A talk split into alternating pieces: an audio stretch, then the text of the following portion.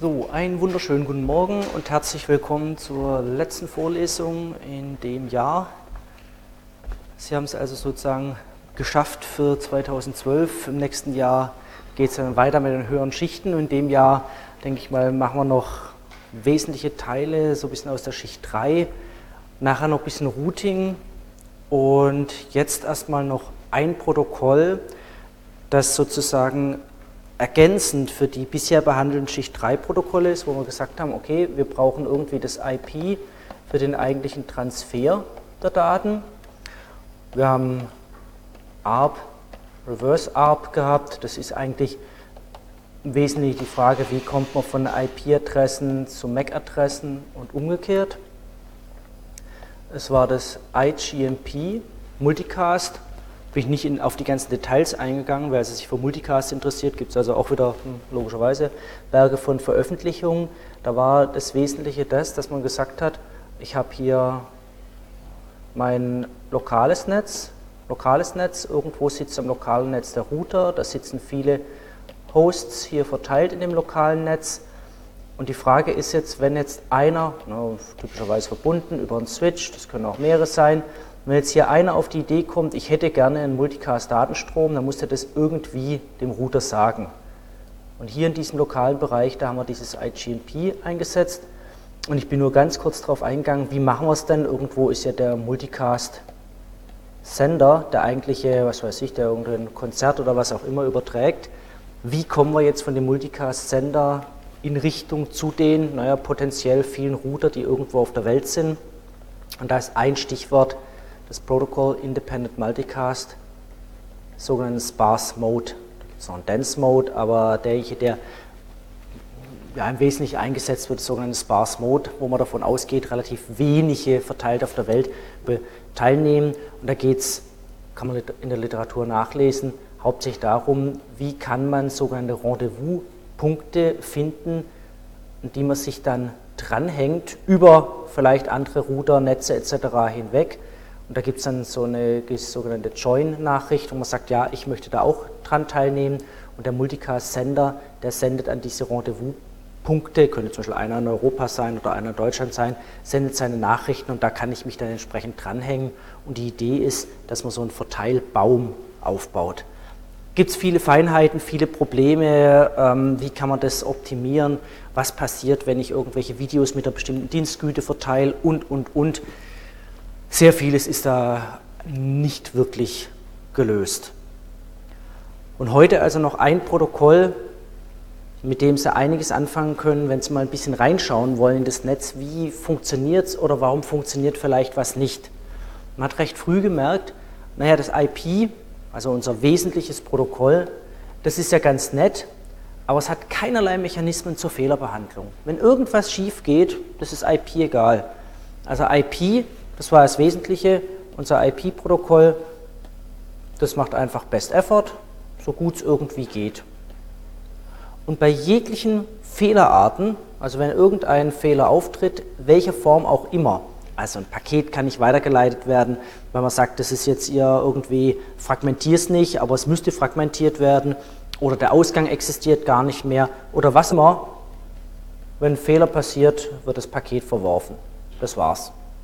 Da gibt es jetzt keine ausgeklügelten Fehlerkorrekturmechanismen oder sonst irgendwas im Netz.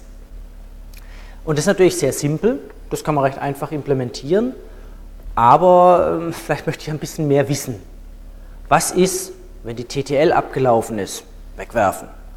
Wie gesagt, wenn, es kein, wenn ich nicht weiterleiten kann als Router, wegwerfen.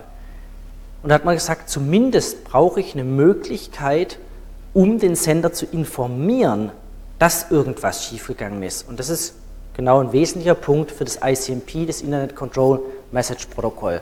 Dass man also sagt, okay, ich habe ein zusätzliches Protokoll, das mir so ein bisschen was darüber aussagt, was ist denn im Netz los.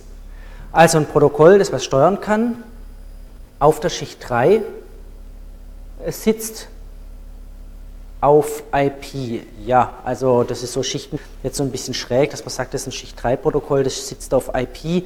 Aber es geht, kann man ja machen, kann man sagen, das ist halt ein weiteres Protokoll der Schicht. Das nutzt dann ein anderes Protokoll dieser Schicht. Das heißt, es wird nicht als Schicht 4 Protokoll angesehen. Router können das Sprechen des ICMP. Normalerweise spricht der Router nicht mit mir. Also wenn ich IP-Paket schicke, dann wird es ja einfach irgendwie weitergeleitet. Das ist ja eine transparente Geschichte und kommt oder auch nicht auf der anderen Seite an. ICMP ist eine Möglichkeit, wie der Router irgendwo ein Router tief im Netz mit mir sozusagen sprechen kann. Also beispielsweise, ich kann das Paket nicht weiterleiten. Dann ist es ja ganz gut, wenn ich die Quelle darüber informieren kann.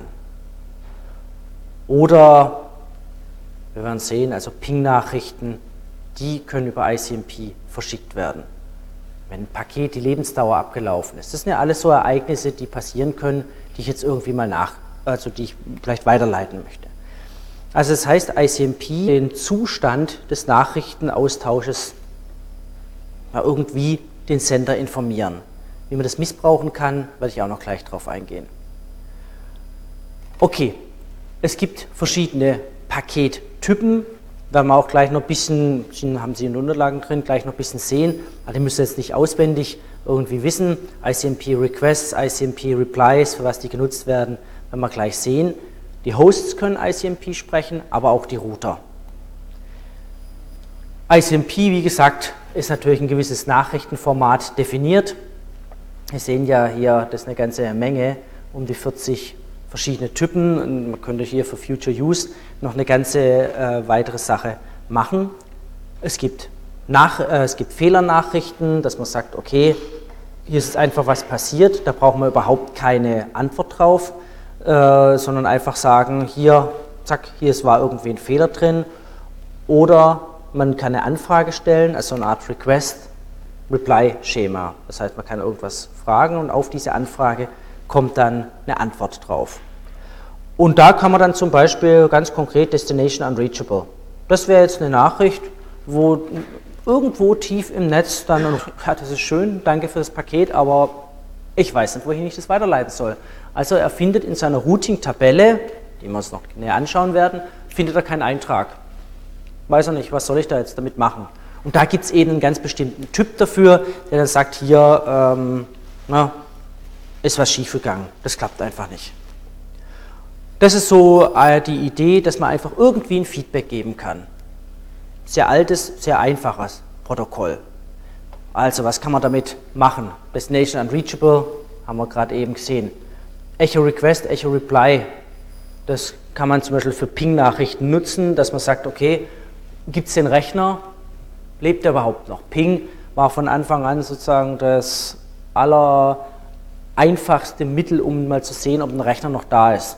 Das erinnern an dieses Ping, was so ein U-Boot, so ein Echolot aussendet, das so die Idee. Und die Antwort wäre dann sozusagen ein Pong. Und wenn man Ping macht äh, auf eine ganze Gruppe, also auch das gibt es, Multicast-Ping, und dann antwortet die Gruppe und so weiter und so fort. Da kann man also einige Sachen machen.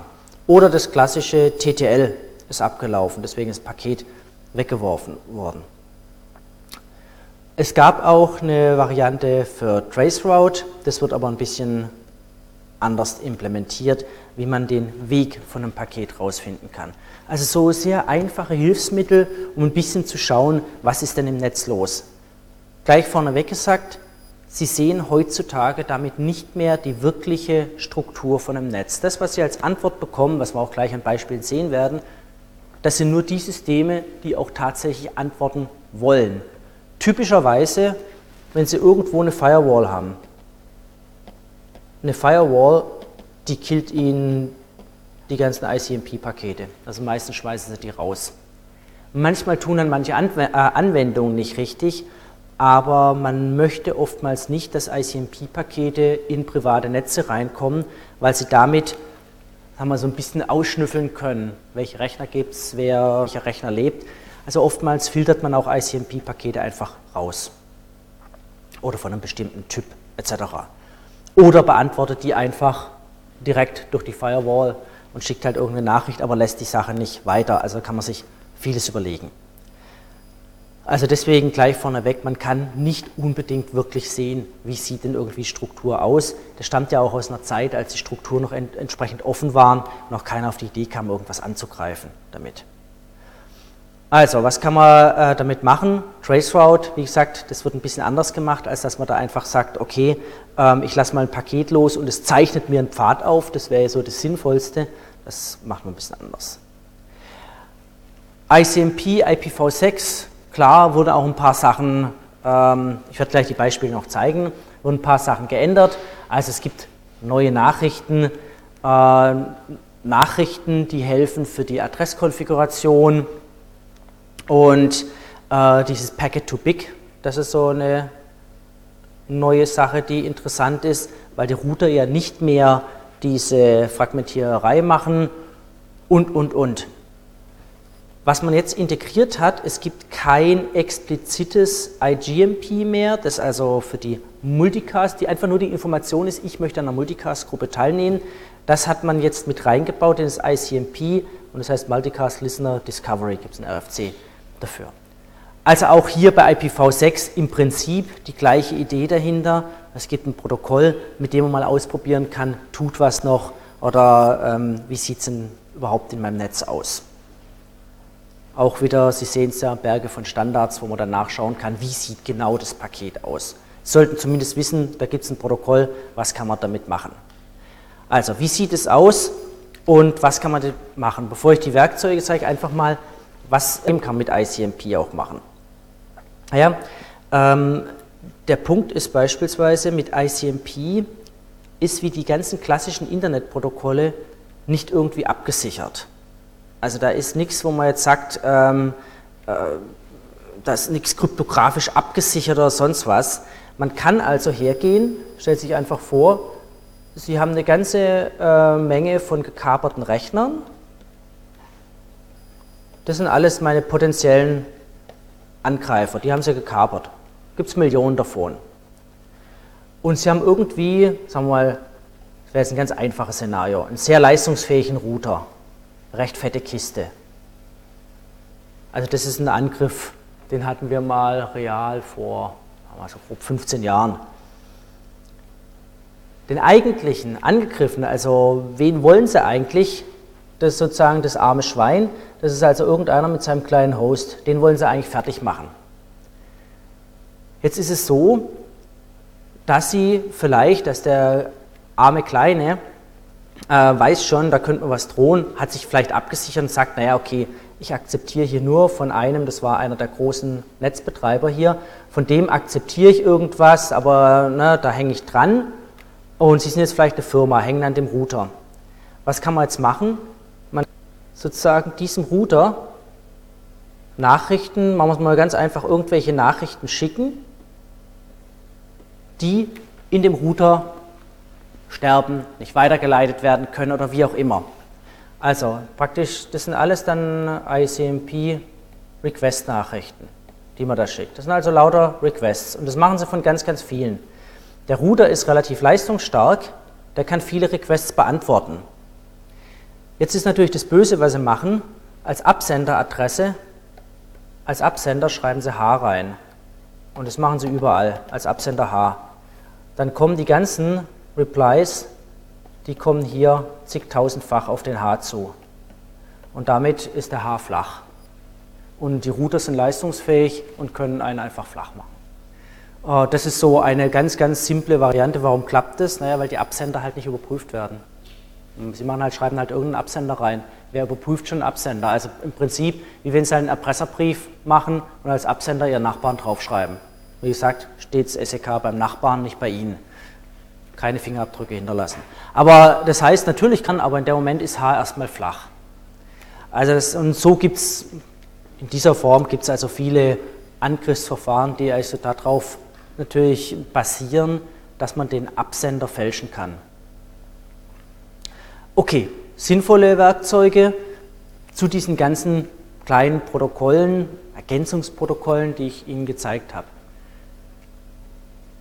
ARP das war ja genau unsere Abbildung von Internetadressen auf physikalische Adressen, können Sie je nach Betriebssystem, je nach Geschmacksvariante unterscheiden sich manchmal so die Befehle leicht, aber können Sie einfach mal so, eine, so einen Cache anschauen, da sehen Sie dann entsprechend die Abbildung drin von IP-Adresse auf eine MAC-Adresse.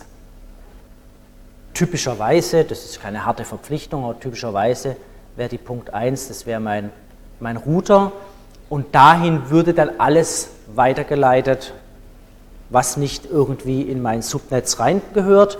Und alle anderen Sachen naja, bekommen halt die MAC-Adresse und die brauchen sie halt für die Schicht.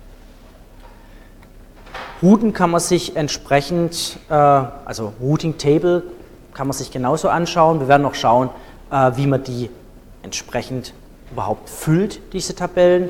Aber jetzt auch wieder je nach Betriebssystem sieht es vielleicht ein bisschen unterschiedlich aus.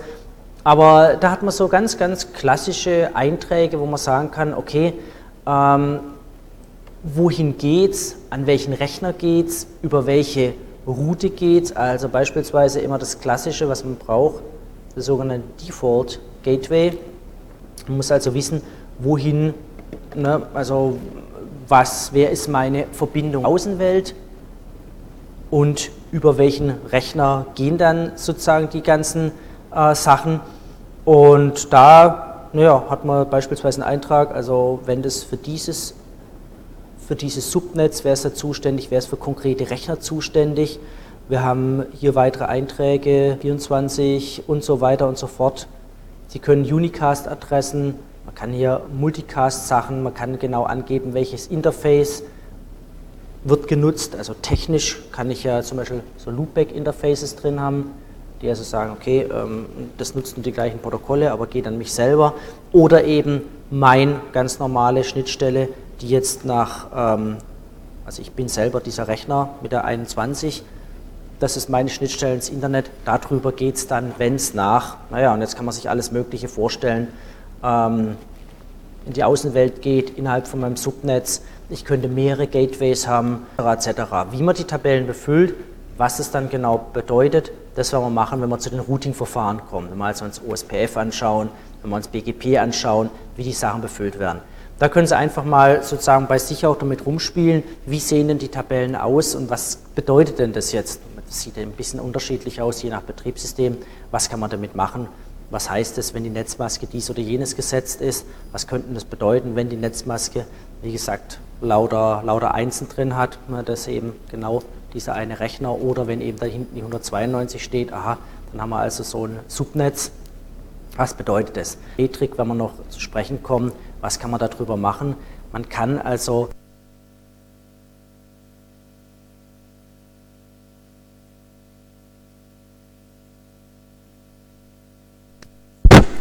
Stopp, sieht besser aus.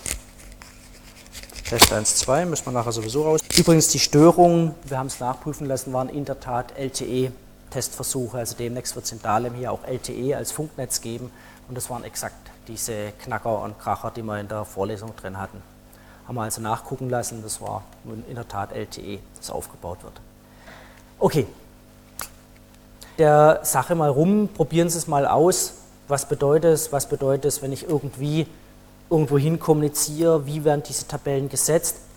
Es gibt auch Befehle zum Löschen von diesen ganzen Tabellen. Wie fühlen die sich wieder? Kann man dann schauen, wie die sich, wenn ich dann ein Paket sende, wie die Stück für Stück sich äh, befüllen, sodass man dann ein gewisses Gefühl dafür bekommt, was könnten das bedeuten. Jetzt so ist es abstrakt, das ist halt jetzt von irgendeinem Rechner, wie auch immer der jetzt konfiguriert ist, wo auch immer in welchem Netz da mit drin hängt. Das ist, das ist ganz klar. Also ARP, Route, mit Ping haben wahrscheinlich die meisten schon äh, rumgespielt. Ping ist so eine äh, Geschichte, wo man dann einfach mal, sagen wir mal, früher schauen konnte, was denn dieser Rechner, ne, wie der antwortet, wie lange das wohl dauert. Ich sage, früher schauen konnte. Das Problem ist, dass man heute ganz schwer an den Rechner, zum Beispiel von einer großen Firma, irgendwie rankommt. Das sind sogenannte Content Delivery Networks, die werden auf irgendwelche Rechner ihre Anfragen umgeleitet. Oftmals wird auch überhaupt nicht richtig geantwortet. Das heißt, also mit den Zeiten kann man teilweise was anfangen, teilweise auch nicht so viel anfangen. Was man aber schon sieht, sind oftmals so Sprünge, wenn man das jetzt über Mobilfunk macht oder wenn man lokale Netze hat oder nationale Netze oder einen Sprung über den Atlantik. Das sieht man dann hier an diesen Zeiten. Also so ein Echo Request, Echo Reply wie lange dauert das? Das sind natürlich alles nur ganz grobe Abschätzungen. Also ganz, ganz grobe Abschätzungen. Traceroute, das ist so ein Klassiker, wenn Sie mal schauen wollen, wie sieht denn typischerweise vermutlich der Weg für die Pakete aus, die ich jetzt zu irgendjemand schicke. Also wenn Sie sagen, wie kommen denn meine Pakete zu Google? Wie gesagt, mit diesen ganzen Vorsichtsmaßnahmen. Ähm, was wird dann gemacht? Traceroute ist ein ziemlich ähm, brutales Werkzeug, weil was wird da einfach gemacht? Sie schicken sozusagen mit einer aufsteigenden TTL Pakete und statt dass sie den Weg aufzeichnen, nämlich einmal ein Paket schicken bis zu dem Rechner und dann wird der Weg aufgezeichnet, dann wird der Weg zurückgeschickt, was theoretisch ja eigentlich auch sinnvoll wäre. Was wird da gemacht? Na, sie schicken ein Paket mit der TTL1 und dann stirbt er ihn, das ist das Paket, im Router. Ja, und der Router schickt eine Antwort zurück, dann TTL2 und dann schickt der Router eine Antwort zurück, TTL3 und so erhöhen sie die TTL, bis sie dann tatsächlich bei dem eigentlichen Rechner sind, der dann antwortet. Und so haben sie Stück für Stück praktisch Hop bei Hop den Weg, das ist jetzt ein typischer Weg durchs Netz bis zu dem Rechner. Manche antworten einfach nicht, das ist dann halt, bei TTL6 hat halt keiner geantwortet, aber ansonsten kann man so ganz grob nachvollziehen, wie also hier aus unserem Fachbereich über verschiedene Rechner. Sieht heute ganz anders aus, die Struktur, aber wie praktisch die Daten rauskommen, wie sie dann ins Wissenschaftsnetz, auch von der Uni ins Wissenschaftsnetz rübergehen, wie die dann, also das hier vom ZUSE-Institut, wie sie wahrscheinlich hier nach Frankfurt gehen. DX6 ist einer der großen Knotenpunkte, wo von verschiedenen Netzen, Backbone-Netzen, die Übergaben stattfindet in Frankfurt und dann geht es rüber und dann gibt es Rechner, die kann man nicht die sind eben nicht eingetragen, man kann da keine äh, praktisch Reverse Lookup machen, dass man sagt, okay, welcher Rechner ist es denn? Das werden wir, wenn wir zum Thema DNS kommen, werden wir noch sehen, warum hier das hier bei denen nicht geht. Da ist ein bestimmter Rekord nicht eingetragen, das kann man nicht nachschauen, wer ist das jetzt. Und zum Schluss kommt man dann auf den Rechner, auf den man dann tatsächlich hinkommen wollte. Sieht mal, sind wir hier dann bei dem Rechner tatsächlich gelandet. Warum die verschiedene Namen haben können, auch das werden wir noch sehen. Also ein ganz typisches Werkzeug. Jo?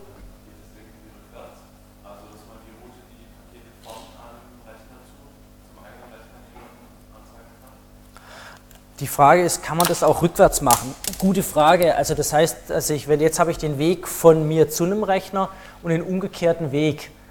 Ähm, also wenn der andere da nicht mitspielt, wüsste ich nicht, wie man das jetzt aufzeichnen könnte, weil der Weg geht ja explizit von mir aus, indem ich Pakete sterben lasse, durch ein Inkrementieren der Lebensdauer.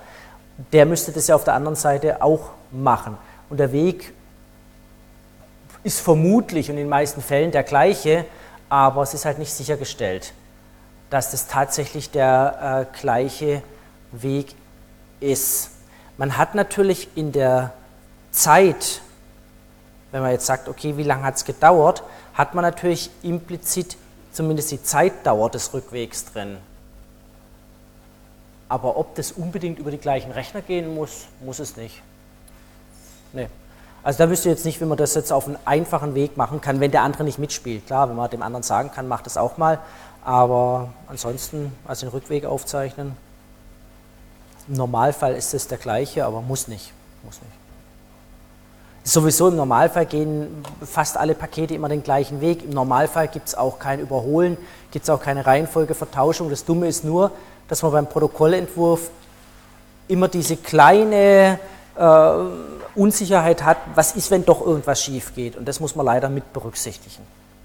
Das ist ein bisschen blöd. Ja, da gibt es dann noch weitere äh, Werkzeuge, MyTraceRoute, äh, PathPing etc. etc., was man damit machen kann. Also können Sie sich sehen hier einfach mal selber ausprobieren. Äh, da gibt es also noch eine ganze Ecke mehr an Werkzeugen. Okay, gibt es natürlich auch komfortabler und grafisch etc. etc. Kann man natürlich noch deutlich schöner machen. Also es gibt Berge. Äh, ich habe letzt aus so einer Sache können Sie einfach auf dem Handy gucken, wer ist denn gerade mit mir noch alles im WLAN. Und wenn Sie das hier starten, ähm, dann wird es eine riesengroße Liste, aber Sie sehen dann ganz klar, okay, wie viele Rechner von Apple und wie viel von dem und welcher Typ und welcher Typ Netzwerkadapter, dann können Sie alles rausfinden raus, äh, und das alles vom Handy oder vom Laptop oder sonst was raus. Also der, und schön dann grafisch aufbereitet und und und. Also gibt es viele nette Sachen. Das sind einfach nur die typischen Kommandozeilen Sachen, die es schon seit ja, von Anfang an sozusagen mit den Protokollen gab, weil natürlich schon in den recht frühen Zeiten äh, auch die Forscher herausfinden wollten, läuft irgendwas schief. Mit dem Routing beispielsweise. Antwortet der Rechner überhaupt noch? Etc. etc. Und da sind natürlich solche Werkzeuge nicht mehr ganz die exakten Antworten liefern können, weil die Netzstruktur ein bisschen anders aussieht. Okay, jetzt haben wir also einen Transport gesehen mit IP. Wir haben gesehen ein paar Hilfsprotokolle. Und wir hatten das ja aufgeteilt, ne, diesen Datentransfer und die Steuerung. Das waren die beiden, die wir jetzt angeschaut haben.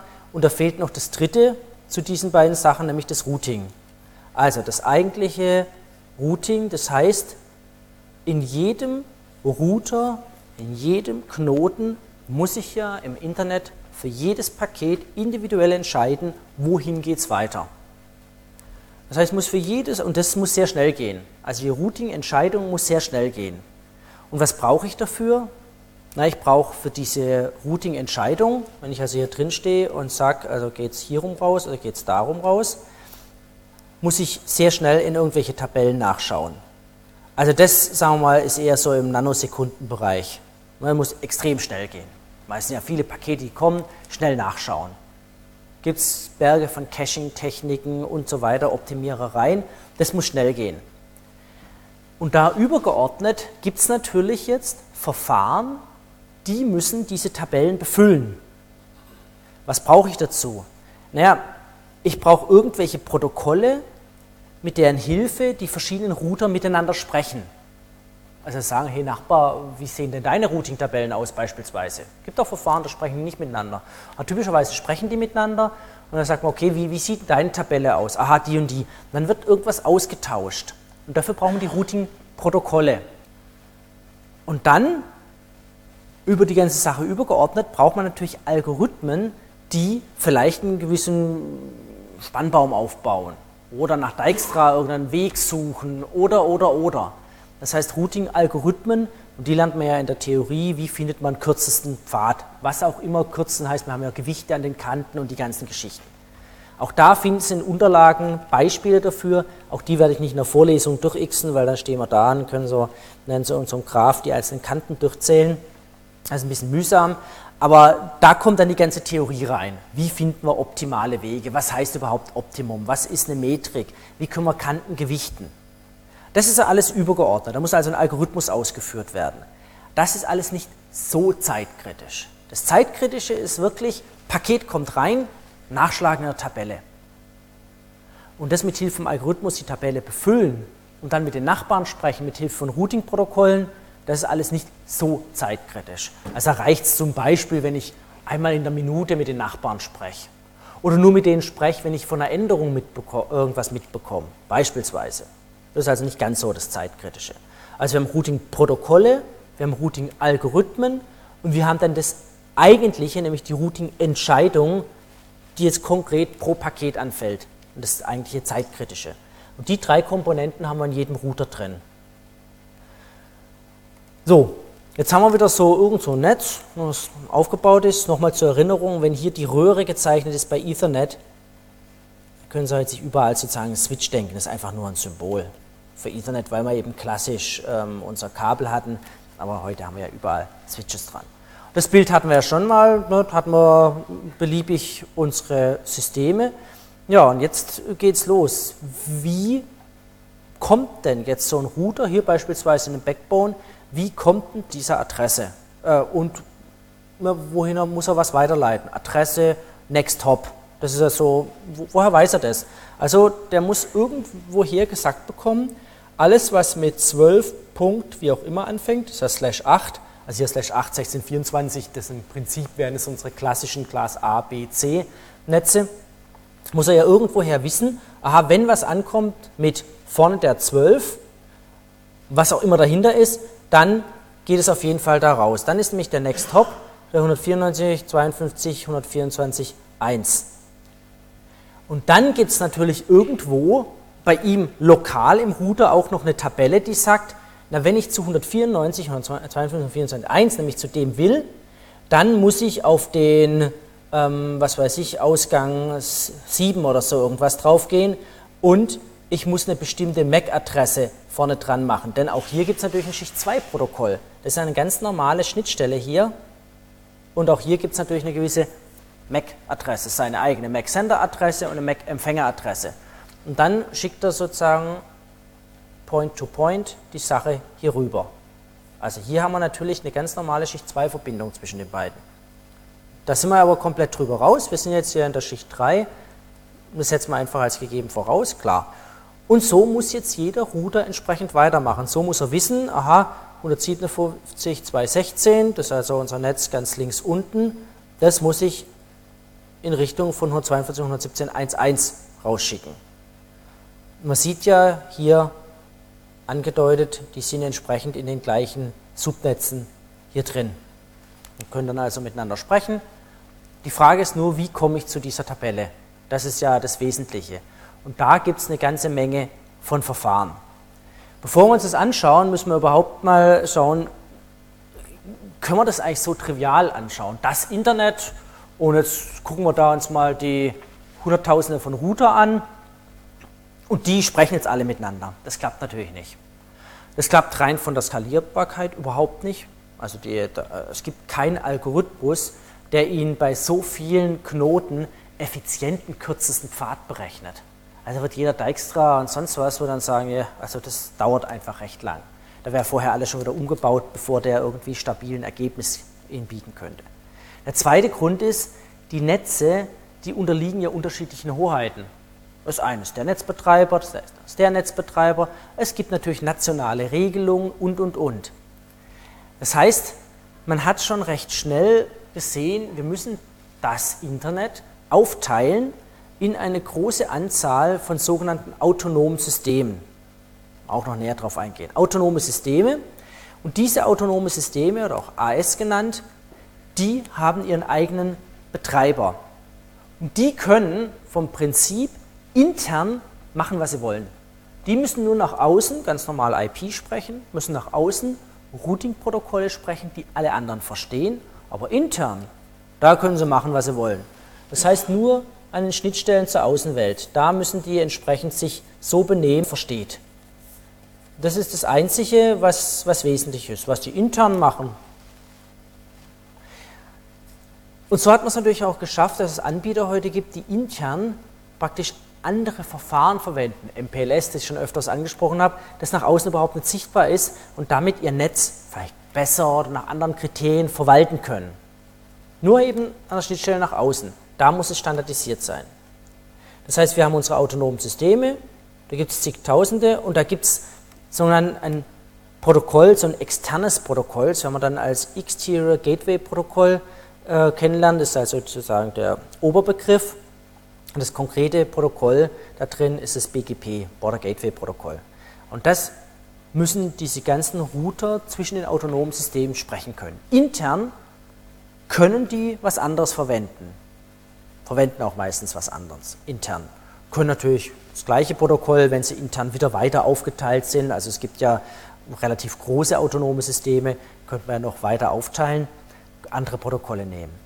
Und wir werden auch sehr schnell merken, auch die Protokolle, die man zum Beispiel hier auf so die skalieren überhaupt nicht für große Anzahlen von Routern. Also das Protokoll, das man hier oder klassischerweise auf einem Campus, im Firmennetz verwendet, das OSPF, naja, das skaliert bis zu keine Ahnung, sagen wir mal 100 Router. Aber mit 100 können Sie natürlich nicht die Welt betreiben. Also brauchen Sie so eine hierarchische Struktur. Das heißt, das Internet ist alles andere als so eine homogene Sache, wo alle, jeder halt IP verwendet und jeder mit jedem. Nee, das ist schon recht sozusagen strukturiert, nämlich in diese autonomen Systeme. Und die brauchen wir auch später für eine effiziente Weiterleitung von Daten quer durch das Internet. Da werden wir nämlich sehen, dass diese Router, die an der Grenze sind, nach außen, tauschen sich Informationen darüber aus, welche Netze sind über welche autonomen Systeme erreichbar. Und in diese Protokolle, auch das werden wir noch kennenlernen, kann man auch sehr viele politische Randbedingungen mit reinschreiben. Also beispielsweise oder firmenstrategische Dinge. Ich möchte als Firma X nicht, dass meine Daten über Y weitergeleitet werden. Das hat überhaupt nichts mit Dijkstra, kürzeste Wege und sonst was zu tun, sondern es sind einfach nur Entscheidungen. Oder Länder sagen, ich möchte nie, dass meine Daten über dieses Land geleitet werden. Also egal, wie super duper und schnell die Verbindung ist, meine Daten werden nie über dieses Land weitergeleitet. Da gab es früher Fälle von, ich weiß noch, in Frankreich war es mal verboten, verschlüsselte Daten zu übertragen. Also im Prinzip hat man sich strafbar gemacht, wenn man eine verschlüsselte Datei über Frankreich weitergeleitet hat. Äh, und woher weiß ich das? Also ich schicke eine verschlüsselte Datei von hier nach irgendwo hin und die ist zufällig über Frankreich gelaufen, schon hat man sich strafbar gemacht. Ja, und so gibt es ja immer wieder ganz interessante Sachen, wo man sagt, oh, hoppla, also ähm, das jetzt nicht, oder ich weiß, dass bestimmte Verschlüsselungsverfahren galten als Waffen und durften nicht exportiert werden. Solche Sachen. Also gibt es manchmal ganz wilde Dinge.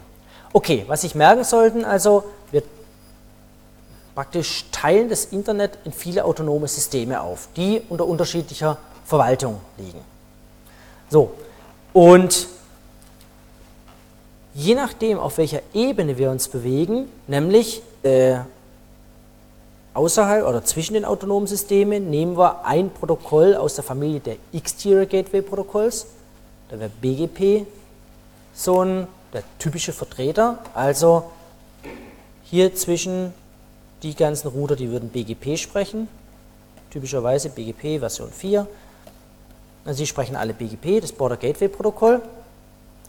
Und innerhalb von unseren autonomen Systemen, Interior Gateway Protocols, da hat man früher klassischerweise das RIP, Routing Information Protokoll genommen. Es hat gleich einen passenden Namen, Rest in Peace. Also das sollte man jetzt eigentlich nicht mehr unbedingt verwenden. Es hat einige Probleme. Man hat als Alternative sehr weit verbreitetes Open Shortest Path First.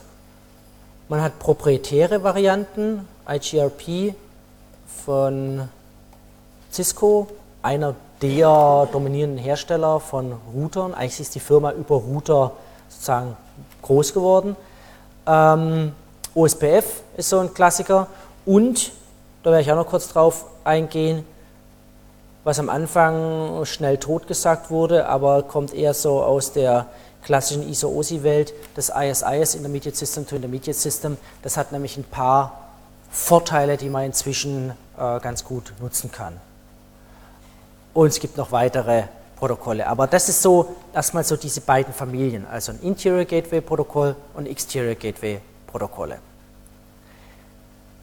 Was man macht, das ist klar, jetzt ja, ich habe so ein Netz, irgendwie sind die verbunden. Hier sind jetzt nicht mal Gewichte dran gezeichnet an den Graphen. Hm, in meinem Teilnetz habe ich schon vielleicht sehr viele Router, die über viele Verbindungen miteinander kommunizieren können. Warum gibt es diese Verbindung? Naja, vielleicht weiß ich halt, typischerweise inzwischen Standorte, ist ein Campus. Und dann weiß ich halt, zwischen irgendwo äh, der Informatik an einem Standort äh, erreiche ich über die Geowissenschaften, erreiche ich was weiß ich was, die Physik. Aber ich könnte genauso, vielleicht topologisch bedingt, habe ich hier eine Mikrowellenverbindung, äh, könnte ich zur Astronomie gehen, von der Astronomie über die Chemie zur Physik, wie auch immer. Das wird ja ganz oft basieren ja, oder ganz oft basieren diese Graphen darauf, wie es gerade vielleicht die Landschaft strukturiert. Also ich kenne einige Fälle auch von Universitäten, da heißt es halt, naja, hier haben wir gerade zum Glück einen Standort auf dem Berg, da konnte man ganz schnell ein paar Mikrowellenlinks in die Stadt runter machen und konnten so die Standorte verknüpfen. Dann ist so eine halb sternförmige Struktur. Andere sagen, naja, hier kann ich gerade eine Glasfaser anmieten, die liegt eben hier entlang. Gibt es ja ganz viele Sachen. Ich weiß noch, in Baden-Württemberg, da ähm, hat, wurde auf einmal umgestellt auf das Netz, das der Energieversorger hatte, weil in den ganzen Hochspannungsleitungen typischerweise in den Hochspannungsleitungen selbst Glasfasern drin sind. Und die wurden früher genutzt zur Steuerung vom Netz und dann hat man gesagt, man kann auch Daten damit übertragen. Das heißt, in den ganzen Hochspannungsleitungen sind Glasfaser drin und die kann man natürlich genauso nutzen. Ja, und schon haben sie eine gewisse gegebene Tour. Und natürlich haben die verschiedene Verbindungen ganz unterschiedliche Charakteristika. Also, die Datenrate ist unterschiedlich, die Zuverlässigkeit, die Verzögerung ist unterschiedlich. Natürlich ist eine Glasfaser immer mit am schönsten, aber vielleicht haben sie halt nur eine Mikrowellenverbindung. Und das kann halt sein, eine Mikrowellenverbindung, die macht im Sommer schlapp, die macht vielleicht, wenn es schneit, schlapp. Warum im Sommer? Da hat man ganz oft auf den Dächern so Turbulenzen und äh, da werden diese kann es sein, dass die Mikrowellenverbindungen einem zusammenbrechen. Oder es hat zum Beispiel geregnet und die Blätter sind nass, dann dämpfen die die Mikrowellen ganz anders, als wenn es trocken ist. Also Winter, Sommer etc. merken sie extrem im Funkbereich.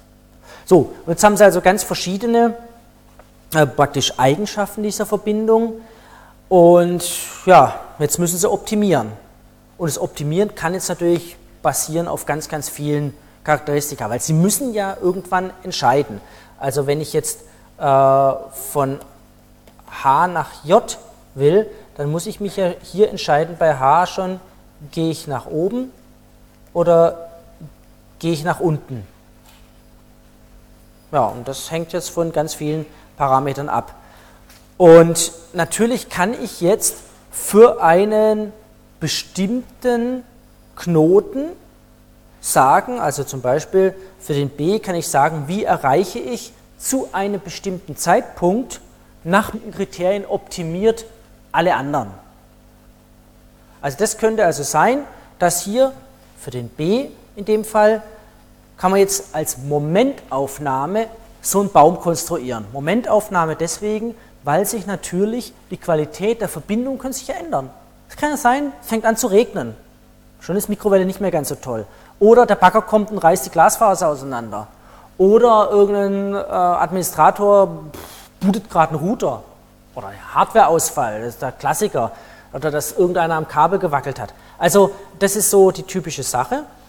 Und da kann man dann sagen, okay, das wäre jetzt so eine Möglichkeit. Und das für eine gewisse Zeit. Und das kann natürlich sich verändern. So ein Baum, wenn man jetzt so eine abstrakte Draufsicht hat, ist natürlich auch immer ein schöner Vergleich zu der Qualität meiner realen Routing-Verfahren. Es kann sehr gut sein, es wird auch in der Praxis so sein, dass meine Routing-Verfahren sagen wir mal, für die Momentaufnahme idealen Baum konstruieren können. Was heißt das? Naja, wenn ich jetzt eine Draufsicht habe und sagen, ich fliege sozusagen virtuell über mein Netz und kann sagen, jetzt, was ist jetzt optimal? Dann müsste ich ja das Netz einfrieren und sagen, ja, nichts ändern. Dann schaue ich mir die ganzen Parameter an und sage, jetzt kann ich einen optimalen Baum konstruieren. Also weiß ich ganz genau, ähm, von B nach M nehme ich eben jetzt genau diesen Weg. Und jetzt kann ich als Vergleich meinen realen Routing-Verfahren laufen lassen. Und die haben natürlich, wie wir sehen werden, nicht diese ideale Draufsicht. Es gibt kein Routing-Verfahren, das jetzt mal zack kurz die Zeit anhält, alles einfriert und dann mal schaut, wie sind denn jetzt gerade die Verbindungen optimal. Sondern, und das werden wir sehen, Routing-Verfahren, je nach Art, beruhen auf ganz unterschiedlichen Prinzipien. Es könnte also sein, der B muss erstmal mit seinem A austauschen, wie geht es bei dir, wie sehen deine Tabellen aus und der mal mit D, etc., etc., im ganzen Netz entlang, so dass sich so ein Wissen über die Struktur und die aktuelle Situation vom Netz so langsam erst in dem Netz ausbreitet. Und bis ich als B ein Gesamtbild hat, hat vielleicht hinten sich schon was geändert. Und jetzt kann man vergleichen, wie gut ist mein Verfahren, wie auch immer mein Routing-Verfahren, im Vergleich sozusagen zu diesem Baum, den ich jetzt durch so eine Momentaufnahme gewonnen habe.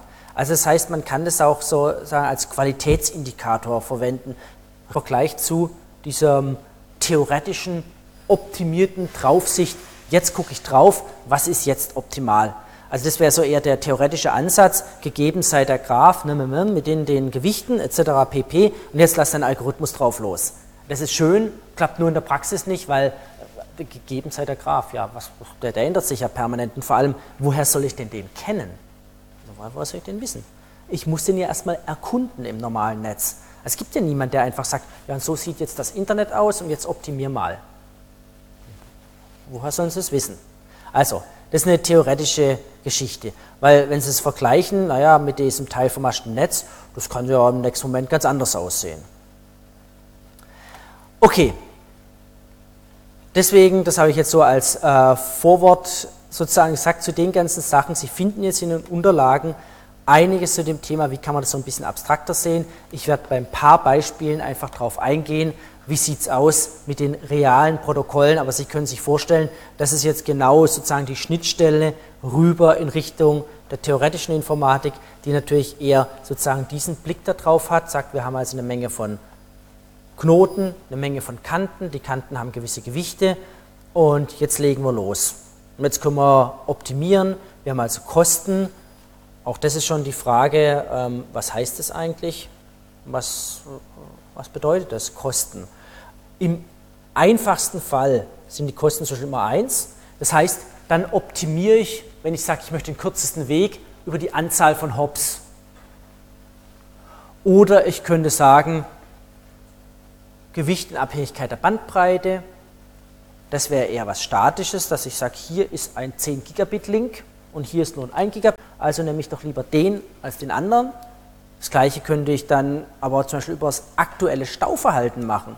Da sind wir schon ziemlich dynamisch, wenn ich sage, wie viel ist denn derzeit los auf meinem Netz?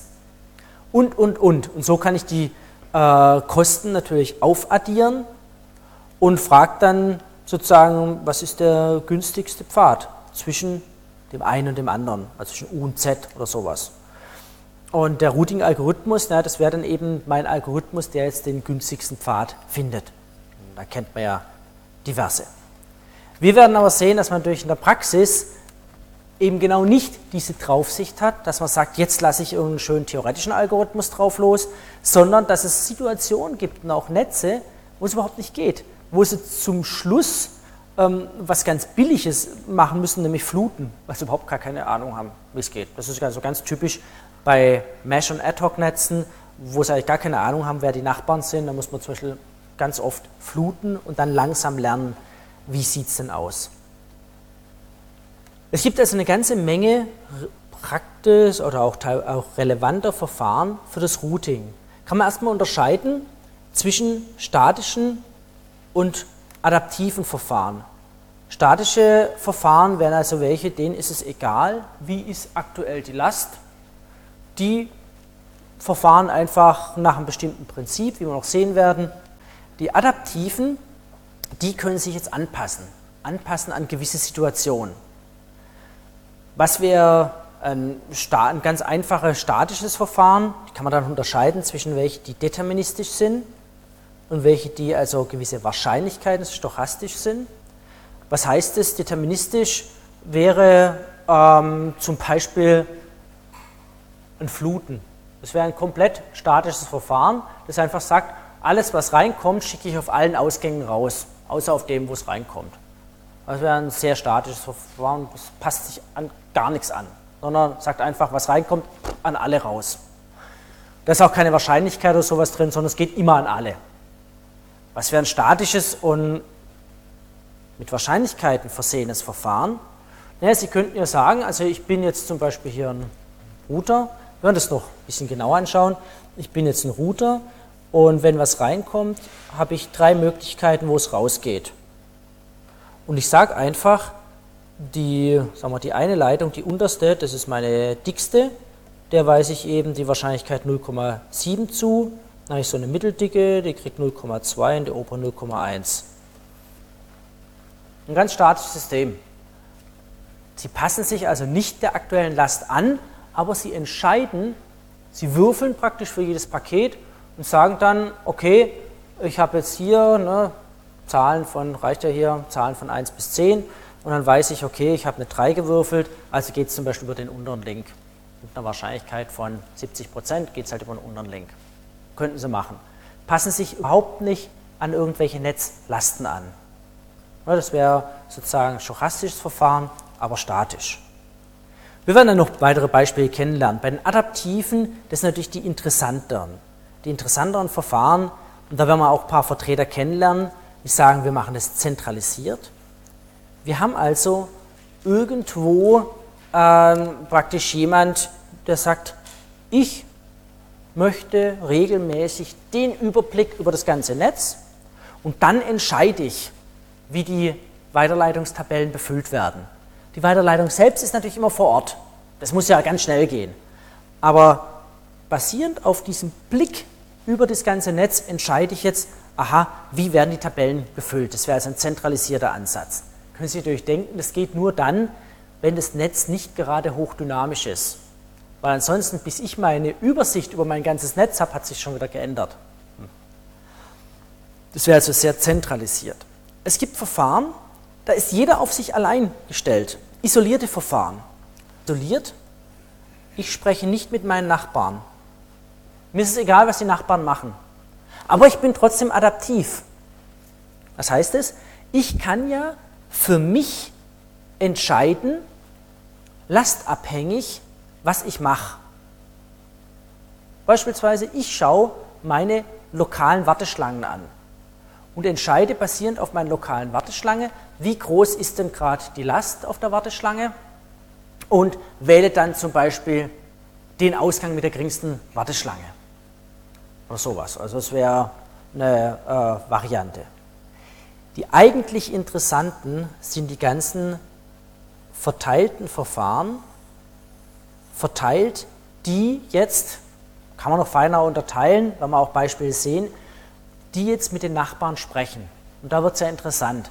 Wenn ich also Verfahren habe, die mit den Nachbarn sprechen, sagen, wie sieht es denn bei euch aus, sich dann für einen bestimmten Bereich oder für das ganze Netz versuchen, eine Art Landkarte aufzubauen, die natürlich nie korrekt ist, weil sich vielleicht schon wieder was geändert hat und es dauert ein Weilchen, bis das mir bekannt wird, aber die versuchen zumindest eine Art Landkarte aufzubauen, um zu wissen, okay, aha, so sieht also das Netz aus oder ich weiß zumindest, so sieht es für die Nachbarn aus oder ich kenne nur einen Teil und basierend auf der Geschichte kann ich dann entscheiden, was ich, was ich entsprechend mache. Also hier drin bei diesen Verfahren da werden wir die meisten kennenlernen, denn da stecken die interessanten Sachen drin. Also diese verteilte Verfahren haben natürlich aber natürlich den Nachteil, das ist ganz klar, die skalieren nicht beliebig. Und sie haben teilweise Inkonsistenzen drin.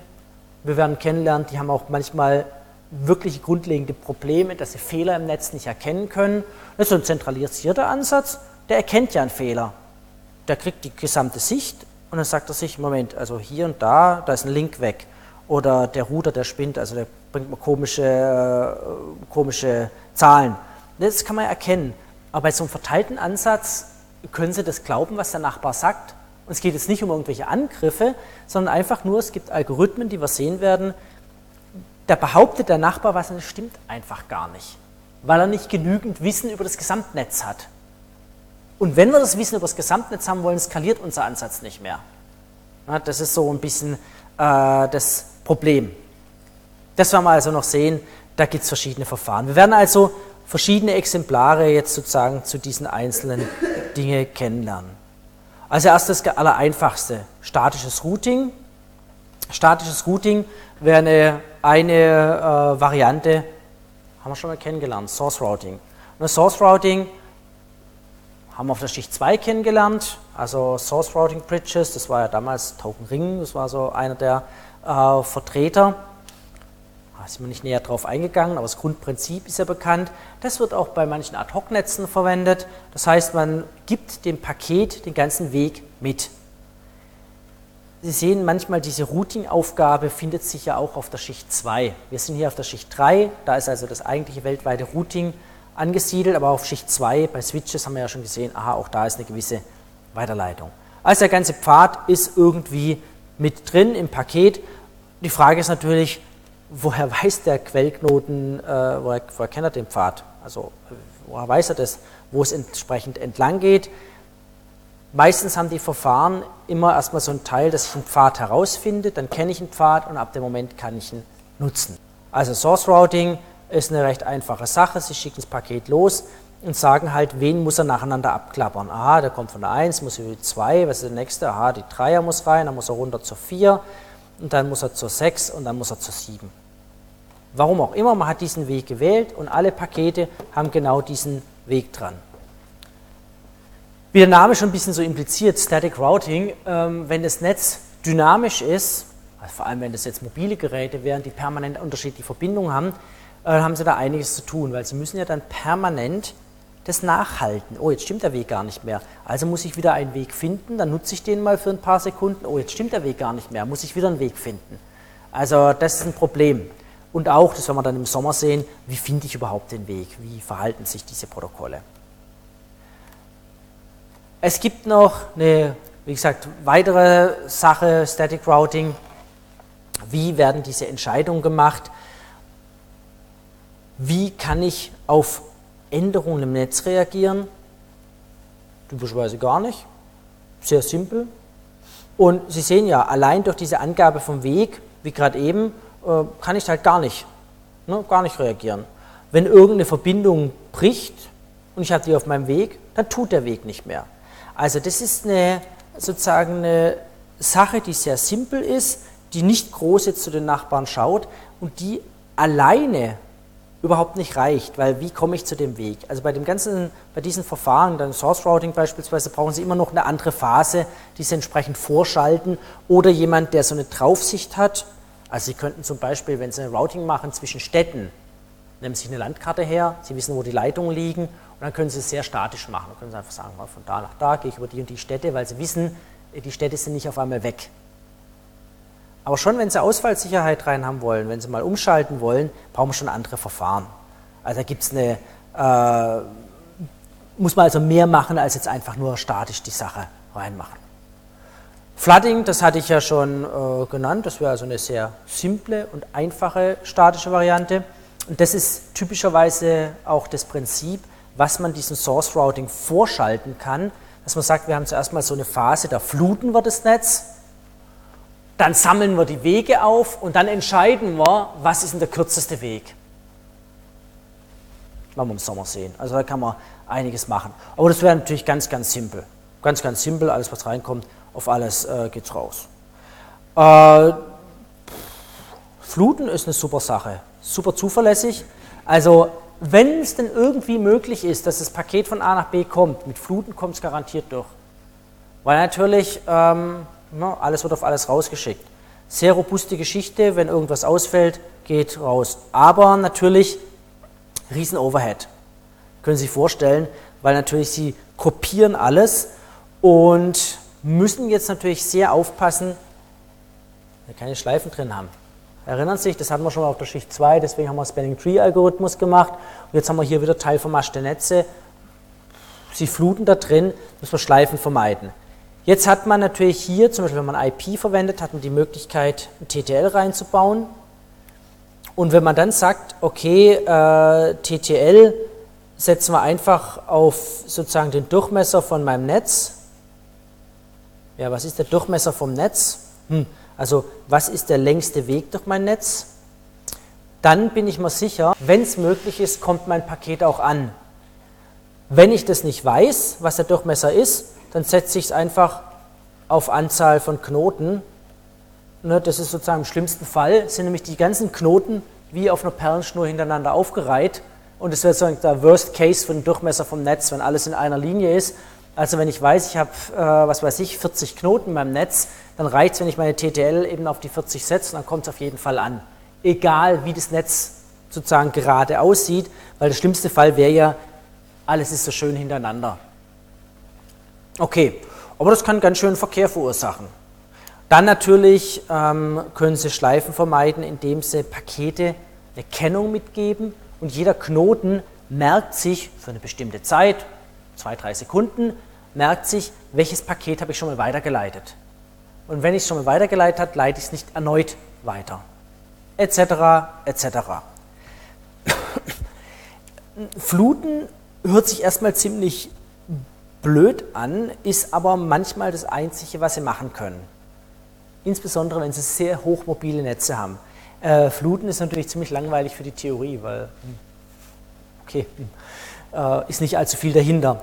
Für was man das aber nehmen kann, man kann es als Referenz für andere Routing-Algorithmen verwenden, denn mit Fluten haben sie garantiert auch immer den schnellsten Weg dabei wenn also nicht gerade ganz bösartig Paketverluste da sind, aber wenn irgendwie, dann kommt durch das Fluten, ist ja, weil es ja alle möglichen Wege durchgehen, ist auch mal der schnellste dabei.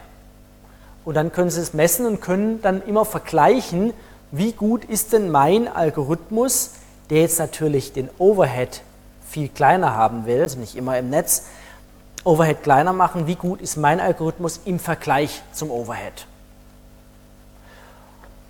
Und oftmals wird also Fluten dann verwendet, wenn sie gar nichts anderes mehr wissen, oder sozusagen als Vorstufe. Dass man sagt, jetzt, ich habe noch gar keine Ahnung, wo bin ich überhaupt? Dann schicke ich doch erstmal an alle meine Nachbarn, also ich flute erstmal so eine Art ähm, Hilfe, ich bin neu, wo bin ich überhaupt? Helft mir mal. Paket. dann kommen ein paar Antworten ein und dann etabliere ich mir so langsam so eine Art Landkarte und dann bitte nicht mehr fluten. Also oftmals wird Fluten sozusagen als erster Schritt gemacht. Wenn ich gar keine Ahnung habe, ähnlich hat man es ja auf Schicht 2. Nur, dass wir halt auf Schicht 2 immer viel kleinere Netze haben. Das ist viel, viel kleinere von der Topologie, simple Sachen. Ähm, da haben wir vielleicht einen Stern oder so einen Baum von Sternen, aber nicht so diese großen teilvermaschten Netze. Das ist aber manchmal notwendig und das ist also auch ein Grund, warum man nicht beliebig groß mit Netzen skalieren kann. Also Sie können nicht ein weltweites Fluten starten, nur weil gerade irgendwie Sie nicht wissen, wie irgendwie die Netzstruktur ist. Das klappt natürlich nicht. Aber es wäre ein ganz einfaches Static Routing Prinzip. Fluten. Also Source Routing wäre eins, Flooding wäre eine Variante. Wir haben eine, das kann man statisch machen, das kann man dynamisch machen. Also nicht jetzt wundern, hoch, warum ist jetzt so ein zentralisiertes Verfahren? Ähm, kann man also sehr, sehr statisch pro Router machen, aber adaptiv in der Zentrale. Hm, was heißt das? Also diese Taxonomie ne, ist jetzt nicht so strikt, wo man sagt, entweder das oder das. Was heißt das? Jeder Router ist sozusagen, hat eine statisch einfach eine Tabelle drin aber es gibt eine Zentrale und die kann sehr wohl dynamisch, adaptiv ne, sich anpassen an gegebene Netzverhältnisse. Das heißt, ich arbeite zentralisiert, sammle von überall, das ist so in so einem ersten Schritt, kriege ich die Informationen von überall, wie ist denn gerade der Zustand, also vielleicht Warteschlangenlängen, Belastung, Mittelwert über die letzte Stunde, äh, irgendwelche Maximalwerte, Minimalwerte und, und, und. Die Sachen bekomme ich von meinen ganzen, jetzt wissen wir, dass es LTE ist. Ja, also ab 1. Januar, äh, das Mikrofon wird jetzt sowieso ausgetauscht, aber ab 1. Januar hat man. Aber es ist immerhin diesmal eine andere Zeit.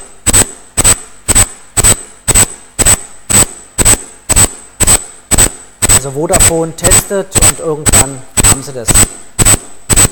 Wie gesagt, am 1. Januar sind die Mikrofone Anführungszeichen illegal man darf überhaupt nicht auf der Frequenz senden, weil die Frequenz eben weggenommen wurde von den Mikrofonen und zu den niedrigeren LTE-Frequenzen gegeben wurde.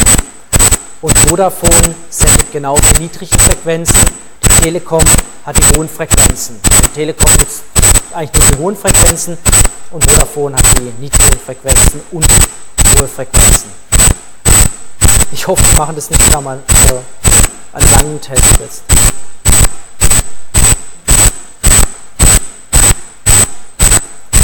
Also LTE auch demnächst in Dahlem.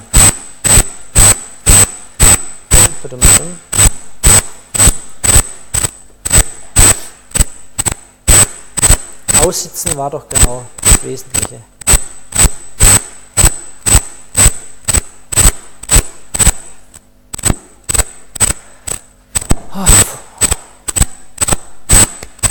Funk ist immer was.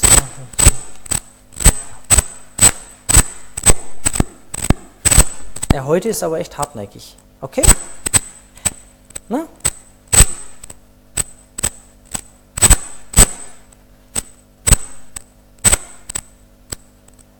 Gut. Alles klar? Getestet? Oh. Okay. Gut. Wir haben also ein Verfahren, und da sieht man, wie sich ja auch natürlich, wenn man jetzt so Taxonomie anschaut, wie sich das ähm, überlappt, das also dynamisch, aber nur in der Zentrale reagieren kann, das sehr zentralisiert ist, aber die Routing-Entscheidungen sind natürlich lokal und da habe ich eine feste Tabelle. Das ist natürlich klar, im Endeffekt kann man das nur für kleine Netze machen. Das heißt nicht unbedingt klein im Sinne von der Ausbreitung. Sondern klein im Sinne von Anzahl der Knoten. Also beispielsweise können Sie es machen über äh, das Telefonnetz in Deutschland oder sowas. Da können Sie sagen, okay, jetzt sitze ich hier irgendwo in irgendeiner Zentrale in Nürnberg und kann dann sagen, okay, aha, jetzt habe ich hier meine Städte und wie sieht es denn gerade aus, wie ist das Verkehrsaufkommen in Frankfurt, wie ist es in Stuttgart, wie ist es in Berlin, wie ist es da und da und dann Entscheidungen treffen. Aber ich kann es nicht über ähm, Tausende von Knoten zum Beispiel machen. Es dauert ja auch ein Weilchen, bis die Information gesammelt ist.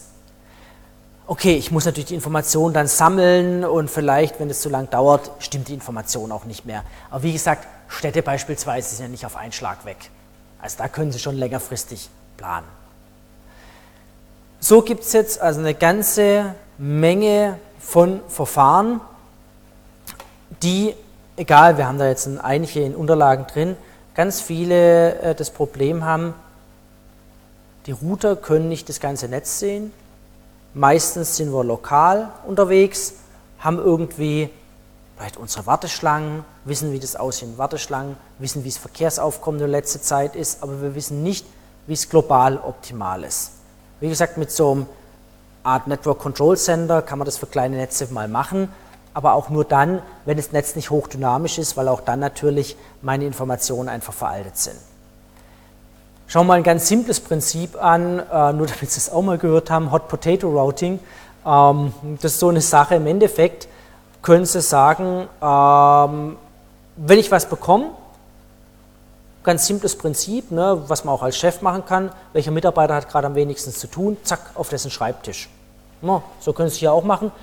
Paket kommt rein, hier ist ein Los, hier gebe ich es raus. Ähm, findet man da überhaupt zum Ziel? Naja, es könnte sein, Pakete fangen an zu kreisen. Äh, das heißt, man könnte eine Liste mitführen von Routern, bei denen man schon war und kann das so Stück für Stück in Richtung vom Ziel treiben. Also und da gibt es dann verschiedene Varianten, kürzeste Wartelang oder entsprechend äh, eine Liste mitnehmen. Und da kann man sagen, aha, wenn jetzt der ne, unterbrochen ist, dann geht es eben über einen anderen Link, dann kann es aber sein, es fängt an zu kreisen, etc. etc. Hot Potato Routing ist so eine Sache, die kann man mal für kleine Netze, kann man sowas durchaus machen, aber damit kann man auch keine großen Netze aufbauen. Probabilistische Sache, die habe ich schon ein bisschen angedeutet. Das heißt, ich kann ähm, eine Wahrscheinlichkeit mit angeben, über die, also basierend auf der ich dann über einen bestimmten Link rausgehe. Und dann würfel ich und kann sagen, mit der und der Wahrscheinlichkeit gehe ich darüber, mit der anderen Wahrscheinlichkeit gehe ich darüber. Auch das kann ich machen.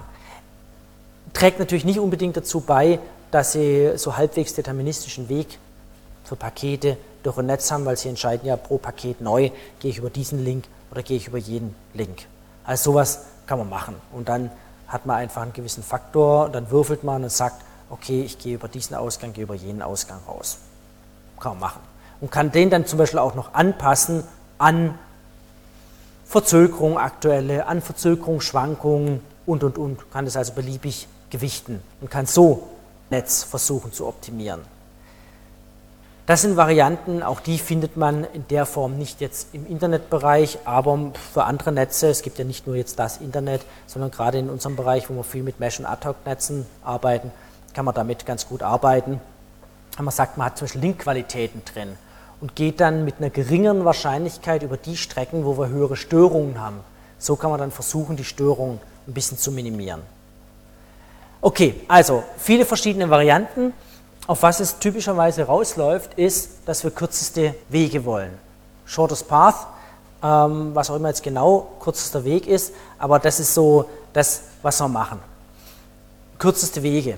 Und kürzeste Wege ist auch das, was man aus der Theorie meistens kennt, und da ne, ist eben der Klassiker. Äh, Dijkstra, was macht im einfachen Fall der Router? Ich habe eine Tabelle in Tabellen sind Entfernungen drin. Entfernung, wir werden da einen Vertreter dann davon kennenlernen, Entfernung zu Zielen. Also ich weiß über alle meine Ziele im Netz Bescheid hinsichtlich ihrer Entfernung. Was heißt es? Im einfachsten Fall Hops. Also ich habe irgendwo eine Tabelle, da steht drin, zu A brauche ich 0, das bin ich selber, zu B brauche ich 17 Hops, zu C brauche ich 3, zu D brauche ich 5, zu E und so weiter und so fort. Das könnte ich einfach machen. Und ich weiß auch, dann muss ich Ausgang A2 nehmen. Für C ist auch Ausgang A2, für D ist Ausgang A7 etc. Na, da brauche ich nichts, bin ich selber. Ähm, das heißt, ich speichere mir Entfernung und den konkreten Ausgang. Was heißt jetzt Entfernung? Na, das einfachste wäre eben Hop-Count. Man könnte jetzt noch andere Dinge ne, mit rein gewichten, dass man sagt, aha, zudem ist es jetzt so und so teuer, etc. Und dann kann ich Dijkstra drauf losschauen, was ist der kürzeste Weg. Da haben Sie auch wieder ein Unterlagenbeispiel drin, animiert in Anführungszeichen, wenn Sie durch die Slides durchgehen, wie findet man denn mit Hilfe von Dijkstra so einen kürzesten Weg. Man kann das alles noch ein bisschen adaptiver machen und adaptiv mache ich es natürlich, und so sind auch die Praxis, in der Praxis die Verfahren, in denen ich periodisch meine Tabellen aktualisiere.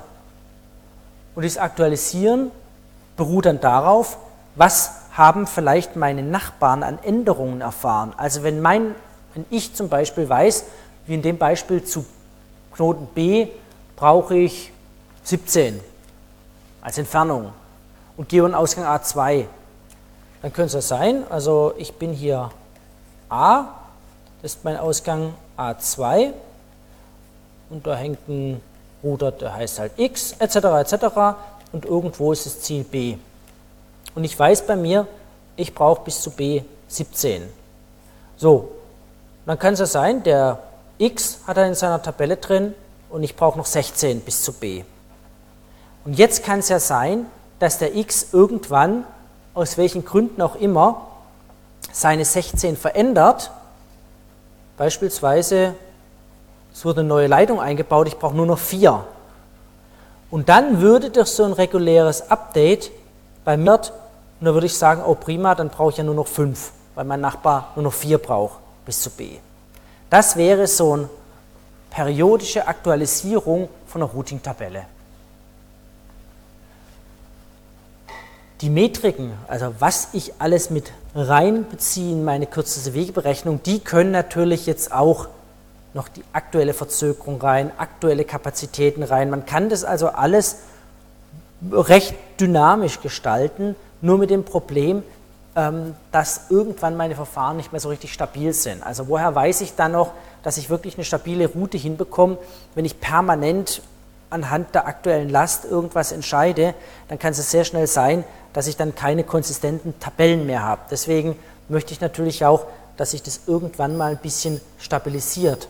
Dass ich also Änderungen propagieren durchs Netz, aber dann ist mal wieder Ruhe für ein Weichen und dann weiß ich, welche Wege ich nehme. Aber wenn ich permanent Sachen ändere, also permanent, es wäre genauso, wenn praktisch die BVG im Tagesrhythmus neue Abfahrtszeiten rausgeben würde. Sie könnten nie sich einen Weg äh, hier an die Uni optimieren, weil mal ist es schneller mit der S-Bahn, mal ist es schneller mit der U-Bahn, mal ist es mit dem Bus besser, weil es permanent sich ändert. Also ist man froh, ab und zu werden Updates gemacht, wenn es eine neue Buslinie gibt und dann ist mal wieder Ruhe und dann können Sie sozusagen Ihren kürzesten Weg optimieren. Und wenn dann wieder eine neue Linie kommt oder eine Linie wegfällt, dann können Sie wieder neu optimieren. Aber es sollten längere Perioden der Stabilität zwischendrin sein. Das hat man in normalen Festnetzen, hat man das auch, leider in Mobilnetzen nicht so ganz. Wie das jetzt aussieht, Dijkstra, ich glaube, da sind die meisten von Ihnen in der Theorie äh, schon irgendwie konfrontiert worden. Wie das äh, aussieht, das haben Sie jetzt, das, das was ich mit Slideshow meinte, das können Sie sich mal in Ruhe anschauen. Wie werden also diese Abstände, wie wird das gemacht, wie wird da tatsächlich ein Weg gefunden, wie wird es optimiert, etc., etc. und so weiter. Sie haben auch eine beispielhafte Implementierung, finden Sie genauso in Unterlagen, aber das werde ich jetzt sicherlich nicht durchxen. Wie sieht es konkret aus? Konkret brauchen wir jetzt ja irgendwelche Routing-Verfahren, die diese Theorie sozusagen implementieren, die wir jetzt mit unserem IP nutzen können, die jetzt ganz konkret auf unseren Routern laufen. Wir haben schnell gemerkt, dass man das nicht statisch machen kann, weil egal wie wir unser Netz aufbauen, es werden immer mal Routen wegbrechen. sind wir, also, wir können nicht richtig darauf reagieren, wenn wir es alles statisch machen. Deswegen haben wir genau dieses, was ich gerade gesagt habe, dass die Router nämlich immer wieder periodisch in über zum Beispiel den aktuellen Status Ihrer Ausgangs, Ihrer Verbindung. So ein Router bekommt ja mit, wenn auf Schicht 2 die Verbindung wegbricht. Das merke ich ja, okay, Link ist down, aha, der Ausgang geht nicht mehr. Damit weiß ich, dass ich zumindest über den Ausgang niemand mehr erreiche und weiß auch, dass ich in meiner Routing-Tabelle alle Einträge, die den Ausgang genommen haben, sozusagen auf ungültig setzen muss. Das geht dann nicht mehr und ich muss mir wie auch immer einen anderen Weg suchen. Vielleicht habe ich ja Alternativwege, gibt es Verfahren, die speichern also Alternativwege und können, wenn ein Link runtergeht, sofort umschalten auf einen Alternativweg. Wenn wir auch bei MPLS kennenlernen. Andere Verfahren müssen dann erneut äh, sozusagen einen Weg suchen. Distance Vector Routing ist so eine relativ klassische alte Variante und wenn Sie sich mal die Namen anschauen, auch da kommt Ihnen wahrscheinlich aus der theoretischen Informatik so einiges bekannt vor, wie Bellman Ford, Ford Falkerson etc. Da entstand dann im Internetbereich das RIP daraus und das ist genau so ein Verfahren, das also einen kürzesten Weg sucht, das ein verteiltes Verfahren ist, das also nicht eine Zentrale hat, bei dem man sagt, und jetzt wird überall die Routing-Tabelle gesetzt und jetzt gilt diese Routing-Tabelle, auch Routing-Verfahren, wo ich zum Beispiel sage, ab morgen früh 3 Uhr gilt die Routing-Tabelle. Das wissen alle und ich berechne dann in Ruhe wieder eine optimale Konfiguration und die gilt zum bestimmten Zeitpunkt, damit das Netz konsistent ist. Weil nichts ist ja schlimmer, als wenn der eine schon nach dem Neuen und der andere noch nach dem Alten arbeitet. Irgendwann ist es nicht mehr konsistent. Also könnten Sie sagen, ab 3 Uhr schalten alle um. Das wird hier nicht gemacht. Das ist also ein Verfahren, das ist verteilt. Stück für Stück propagieren sich Änderungen durch das Netz. Also keine synchronen Takt. Und ähm, natürlich sollte das ganze Verfahren auch irgendwann mal terminieren. Also das ist klar. Also dass man sagt, okay, und jetzt hat man wieder eine gültige Konfiguration. Dieses Verfahren, das also über die viele Jahrzehnte entwickelt wurde, wurde dann auch proprietär noch, na, da werden wir gleich sehen, da sind noch ein paar Probleme drin. Gleich vorneweg, die Probleme sind dann so groß, dass man irgendwann gesagt hat, bitte nicht mehr verwenden. Deswegen eher Rest in Peace als Routing Information Protokoll. Wie funktionieren die Verfahren? Und Distance Vector Routing ist ein Verfahren, das Sie kennen sollten, aus einem ganz einfachen Grund. Nicht, weil ich jetzt gleich schon wieder vorneweg gesagt habe, das wird aber gar nicht mehr so verwendet.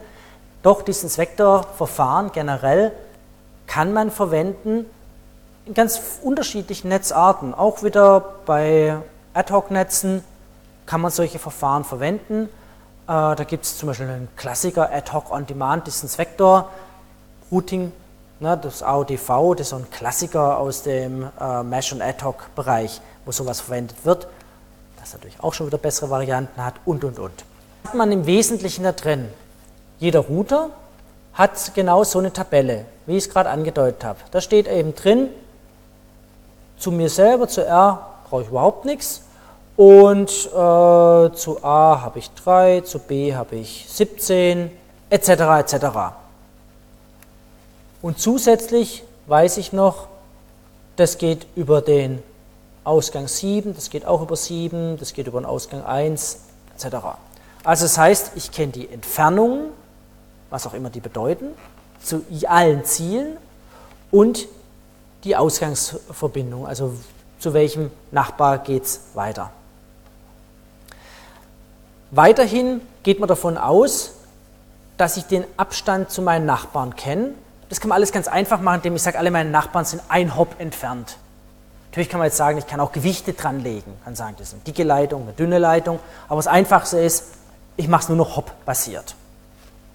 So, dann kenne ich also eine Entfernung zu meinem Nachbar, habe meine eigene Tabelle und diese Tabelle, die tausche ich jetzt mit den Nachbarn fröhlich aus. Und jeder Nachbar bekommt dann also von seinen Nachbarn diese Tabellen und schaut sich, was ist denn jetzt basierend auf diesen Informationen dieser Nachbarn der kürzeste Weg zu irgendjemand. Also der eine Nachbar sagt, ich komme über 7 zu A, der andere Nachbar sagt, ich komme über 3 zu A. Dann, zeige ich mir, dann nehme ich natürlich den Nachbar, der über 3 zu a kommt, weil ich habe 1 bis zu dem Nachbar, also komme ich über 4 zu a. Und der andere, ja, der braucht mit 7 zu a, Pech. Interessiert mich gar nicht. Also würde ich jetzt sagen, ich hatte, ich bin hier der Router und bekomme aus der Einrichtung, sagt Abstand zu a ist 7 und der andere sagt Abstand zu a ist 3. Die beiden Informationen bekomme ich. Was mache ich daraus? In meiner Tabelle schreibe ich irgendwann rein, a hat den Abstand 4. Weil ich habe ja ein Hop zu meinem Nachbar. Also da ist der Nachbar x und da ist der Nachbar y als Router. Meine eigene alte Information, die brauche ich überhaupt nicht verwenden, weil ich bekomme ja neue Informationen. Und das, dass der y-Abstand von 7 hat, ja, so ist es halt. Was ist natürlich jetzt im nächsten Schritt, was passiert da? Im nächsten Schritt würde ich natürlich diese Information, dass ich in 4, Abstand 4 habe, auch dem Nachbar y zur Verfügung stellen. Der y hatte ja in seiner Tabelle drinstehen, a Abstand 7. Jetzt kommt, bekommt er von mir die Information, oh, der Nachbar kommt in 4 dahin, also würde er das hier jetzt ignorieren und dann sagen, okay, in 5 komme ich zu a, weil der Nachbar hat gesagt, er kommt in 4 hin. Ich selber habe 7 drin stehen, 4 plus 1, ich bin ja ein Haupt entfernt, ist natürlich besser, 5. Und kann so seine Tabelle wiederum aktualisieren. Und so sehen Sie, wie solche Informationen so Stück für Stück mit jedem Austausch durch das Netz weiter ja, sich fortpflanzen. Und ich schaue einfach jedes Mal nur, aha, jetzt kommen von den Nachbarn irgendwelche Informationen rein, wird irgendwie der Weg besser. Ne, das ist ja das, was ich ja eigentlich will. Gibt es irgendwo was Besseres? Es kann natürlich auch schlechter werden. Das ist ganz klar. Ähm, deswegen steht hier without the use of the own old routing information, ähm, weil ich kann natürlich nicht sagen, ja, aber ich bin mal in drei Hops zu dem A gekommen. Das meldet jetzt zwar kein Nachbar mehr, aber ich bin in drei hingekommen. Es kann ja auch sein, es wird mal schlechter. Also kann ich nicht sagen, ich weiß es aber besser und kürzer und keiner meiner Nachbarn sagt es mehr. Ich muss mich ja auch gegebenenfalls zum Schlechteren hin anpassen können. Zum Besseren hin, zum Schlechteren hin. Das ist so äh, die Idee. So, das ist eigentlich schon das Wesentliche von diesen Distance Vector Routing Protokolle. Also Distanzvektoren, so ist ja dann der Name, die bekomme ich. Hier haben Sie einen Algorithmus, klar muss man jetzt äh, nicht näher darauf eingehen. Sie haben auch Beispiele dabei, wie sieht sowas aus. Also Sie bekommen von den Nachbarn gewisse Informationen und dann weiß der, okay, ähm, na, wie weit habe ich es denn jetzt? Und kann so meine Tabelle aufbauen. Also ähm, ich habe vier Nachbarn als J, H, A, I. Und K. Diese vier Nachbarn, das sind ja genau hier oben, das sind meine vier Nachbarn, ne, das ist der Nachbar, und die alle schicken mir ihre Vektoren. Klar natürlich, wenn der i zu i, Abstand 0 etc. ist er ja selber. Hier habe ich sozusagen die Knoten aufgetragen. Das sind die ganzen Knoten. Sehe ich also die Abstände, wie weit oder wie sehen denn die anderen das? Und dann kann ich also hergehen und kann sagen, wir sehen also, das ist dann mit Gewichten, ne, A J, zu J, hier steht ja schon, okay, gewisse, ne, die 9 drin. Könnte man jetzt einfach nur über Hops zählen, wie auch immer, aber daraus kann ich jetzt sozusagen schließen, was ist, wie sieht für mich die Welt aus. So geht jeder jetzt durch seine Sachen durch, schickt mir das und ich kann jetzt praktisch basieren auf diesen Informationen, die ich nur zwischen Nachbarn austausche, versuchen, so eine Art globale Sicht hinsichtlich der Entfernung aufzubauen. Aber wichtig ist, ich habe keinen direkten Kontakt zum Beispiel zu D. Also es gibt hier jetzt keine Möglichkeit, dass D via H mir auch seine Sicht mal schickt. Das wäre vielleicht auch mal interessant, wenn wir nicht nachher sehen, nächstes Jahr sehen, ähm, wie so diese sagen wir, sehr begrenzte Sicht, mich so die Probleme verursachen kann. Also, es sind natürlich schon Informationen über alle Knoten. Da steht ja drin, hier mein Vektor, also so sehe ich die Entfernung zu den ganzen anderen. Aber ich bekomme die nur von den Nachbarn, nicht von A, I, H und K. Warum macht man es nur von den Nachbarn? Naja, einfach Aufwand. So, und jetzt kann ich natürlich beispielsweise Verzögerung, Hops, äh, kann man machen, nehmen, was man will. Das ist ja nur das grundsätzliche Verfahren. Kann ich jetzt meine neue Tabelle aufbauen, kann sagen, okay, ähm, wie weit oder wie weit habe ich es denn zu irgendjemand? Also beispielsweise ähm, kann ich sagen, wie weit brauche ich zu B, wie weit brauche ich zu dem. Wenn Sie jetzt die Zahlen hier anschauen, dann müssen Sie diese Zahlen immer noch betrachten. Das ist ja sozusagen jetzt erstmal die Sicht meiner Nachbarn und ich muss immer noch drauf addieren, wie weit, das ist jetzt über Verzögerung gemacht, bin ich zu jemand. Also, wie komme ich am schnellsten zu A? Als Beispiel Entfernung 0. 0 plus die 8 hier unten. Ne? 0 plus die 8 hier unten ergibt die 8 hier oben. Weil ich muss natürlich, der A behauptet, ich komme zu A in 0, klar, aber ich habe eine Entfernung von 8 zu A, also komme ich in 8 zu A.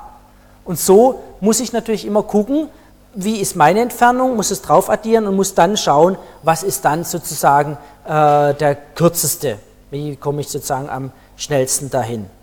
Also beispielsweise, wenn ich wissen will, wie komme ich von J zu L, dann sehe ich, aha, über a ist 29 plus 8, das wären das 37, das ist nicht so toll, etc. etc. Bei k ist es 9 plus 6, ne, das ist ja die Entfernung zu k. Aha, das ist 15, das nehme ich dann auch tatsächlich. Und so ist es zu lesen. Das heißt, ich muss immer die Entfernung noch zu den Nachbarn natürlich drauf sehen. Das heißt, ah, ich sehe die Sicht der Nachbarn, dann meine Entfernung noch zu den Nachbarn drauf und dann gucke ich, was ist das Minimum. Und so baue ich mir regelmäßig sozusagen eine neue, also praktisch eine Tabelle auf.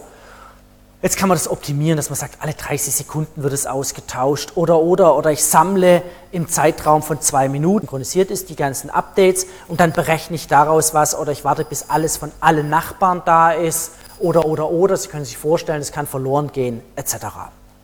So, Jetzt haben Sie also mal das grundlegende Verfahren von so einem Distance Vector Routing kennengelernt und wir werden dann beim nächsten Mal darauf eingehen, was kann da alles schiefgehen und warum werden die Protokolle, die darauf basieren, jetzt nicht mehr für das klassische Festnetz-Internet verwendet als Interior Gateway Protokoll, sondern da nimmt man Protokolle, die tatsächlich sich eine Weltsicht aufbauen, OSPF ist so ein Vertreter, die heißen dann Link-State-Protokolle, eine Weltsicht aufbauen, basierend auf Informationen von den ganzen Knoten aus dem Netz. Aber immer wenn ich sage ganze Knoten aus dem Netz, wissen Sie gleich, oh, das skaliert natürlich nicht beliebig.